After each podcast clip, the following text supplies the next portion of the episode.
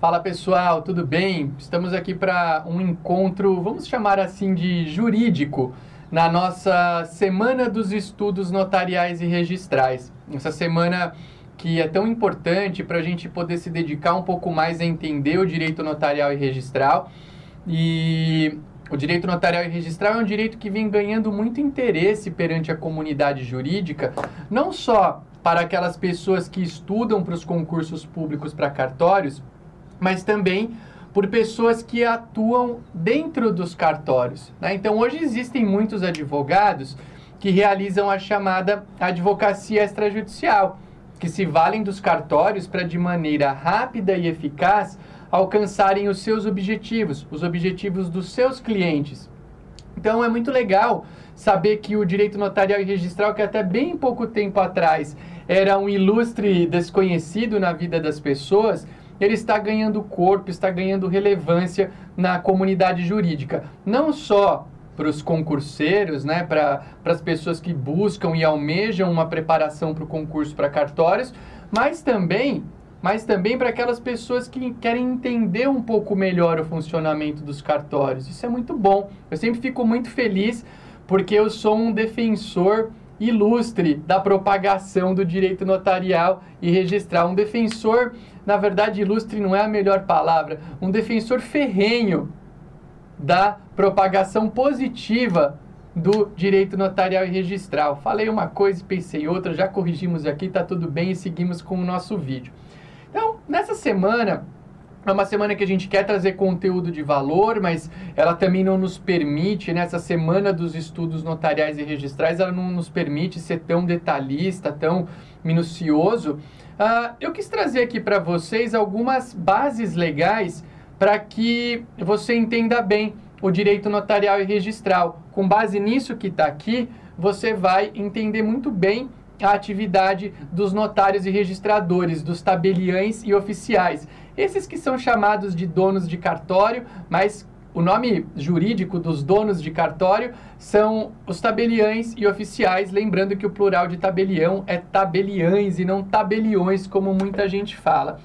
A base constitucional da nossa atividade está no artigo 236 da Constituição Federal, que você pode ler assim que terminar aqui esse nosso, esse nosso encontro.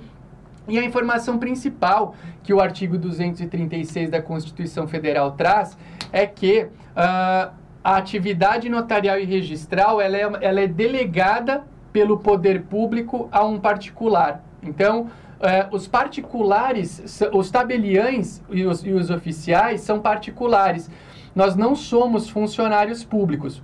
Legal? Então, existem algumas etapas, alguns momentos aí da, da, da, da, atuação de um notário em que ele é tratado como funcionário público, mas, em regra, notários e registradores são particulares que recebem uma delegação do poder público. Essa informação é a mais valiosa que vocês têm que guardar aqui do 236, que é a raiz constitucional da atividade notarial e registral.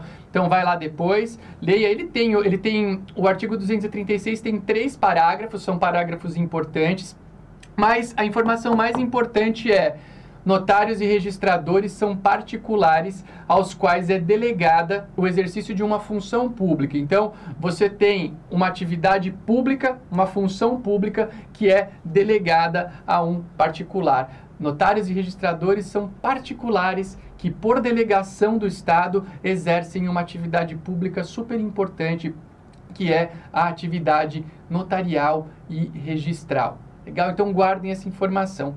Um dos parágrafos do artigo 236 da Constituição afirma que a atividade e que existirá uma lei regulando a atividade notarial e registral. Qual lei é essa? Essa leizinha aqui que está em segundo lugar, que é a lei número 8935. A lei 8935, também conhecida como Lei dos Notários e Registradores de 1994, ela traz várias previsões sobre atividade, competências, ingresso, saída da profissão, direitos e deveres, impedimentos, uh, uma, série de, é, uma série de pontos que são relevantes, responsabilidade, a responsabilidade civil, fala brevemente aí sobre a criminal. Então, a Lei 8935, ela é uma, uma essência, um, um resumo de tudo aquilo que existe na atividade do tabelião e do oficial de registro. É óbvio, pessoal, que ela é uma lei vocês podem ter contato com ela também e confirmarão o que eu estou dizendo. É uma lei, ela é uma lei simples, é né? uma lei que ela vai, é, é, ela traz é, é, informações básicas que serão aprofundadas em outras legislações. Mas conhecer bem a Lei 8935 é fundamental. Um ponto aqui que eu poderia extrair, a gente falou de responsabilidade civil. Nesse exato momento, entende-se majoritariamente, com base em um artigo da Lei 8935, que a responsabilidade civil de notários e registradores ela é subjetiva, apesar, apesar de ter um julgado do STF afirmando que o Estado deverá inicialmente responder pelas práticas eh, de atos notariais e registrais, e aí ele exercerá o direito de regresso contra o notário ou contra o tabelião, ou contra o notário ou contra o registrador que praticou aquele ato. Então, é muito interessante a gente ter acesso ao conteúdo da 8935 para entender questões como essa da responsabilidade que a gente citou agora, que é uma questão super importante. Então, Lei 8935 de 1994 é uma segunda lei que eu reputo como fun fundamental para compreender a atividade notarial e registral. E por fim, a gente tem aqui uma terceira dica de lei nesse nosso breve encontro da se na Semana dos Estudos Notariais e Registrais, que é a Lei 6.015 de 73, a famosa lei dos registros públicos, ela já tem longa data, longuíssima data. E a lei 6.015 traz informações relevantes, é, principalmente sobre a atividade dos oficiais de registro. Tem mais de 200 artigos. Essa é uma lei, eu falei que a lei 8935 é uma lei um pouco mais enxuta mas a Lei 6.015 já é uma lei um tanto quanto mais extensa. Então vocês utilizarão mais tempo para ler essa lei, mas ela tem muito material importante. Ela fala sobre alguns princípios que norteiam a atividade, fala do registro civil das pessoas naturais, do registro de imóveis e traz preceitos relevantíssimos. Ela traz, por exemplo, a informação de quais são os atos de registro e de averbação junto ao oficial de registro de imóveis é, no inciso, no artigo que ela trata sobre os atos registráveis, ela fala em um, ela traz um rol taxativo e os atos de averbação em um rol exemplificativo. Então é uma lei extensa, mas que deve ser é, entendida aí para que você bem possa compreender a atividade notarial e registral. E um bônus me veio aqui, eu, eu preparei três três bases legais para compreensão da atividade notarial e registral nesse nosso material aqui da semana, mas eu sou tabelião, sou tabelião de notas e protestos, eu não posso deixar de falar com vocês, vou dar um bônus aqui de uma, de uma orientação de leitura, que é a Lei 9492 de 1997, a famosa Lei dos Protestos, e a famosa lei dos protestos, que é de 1997, também é uma lei um pouco mais enxuta que traz uma traz conceito de protesto, prazo, é, efeitos, cancelamento e talvez um, um dos pontos mais valiosos da Lei 9492 seja o seu artigo 1 que fala é, sobre o conceito legal de protesto. Então lá vocês encontrarão o que é o protesto. Protesto não é cobrança, o protesto é uma publicidade que você dá a, um, a, um, a uma dívida com origem em título de crédito ou outro documento de dívida. E uma grande valia do protesto nos tempos atuais é o fato dele ser gratuito para todos os credores, protestar é gratuito para os credores, e além disso, os credores de todo o Brasil, as pessoas de todo o Brasil, têm acesso a uma base de dados unificadas dos cartórios de protesto, cuja consulta também é gratuita. Então, protestar, para quem quer recuperar crédito, é um grande negócio. Por que, que eu interliguei aqui 236, 8935, 6015, Lei 9492?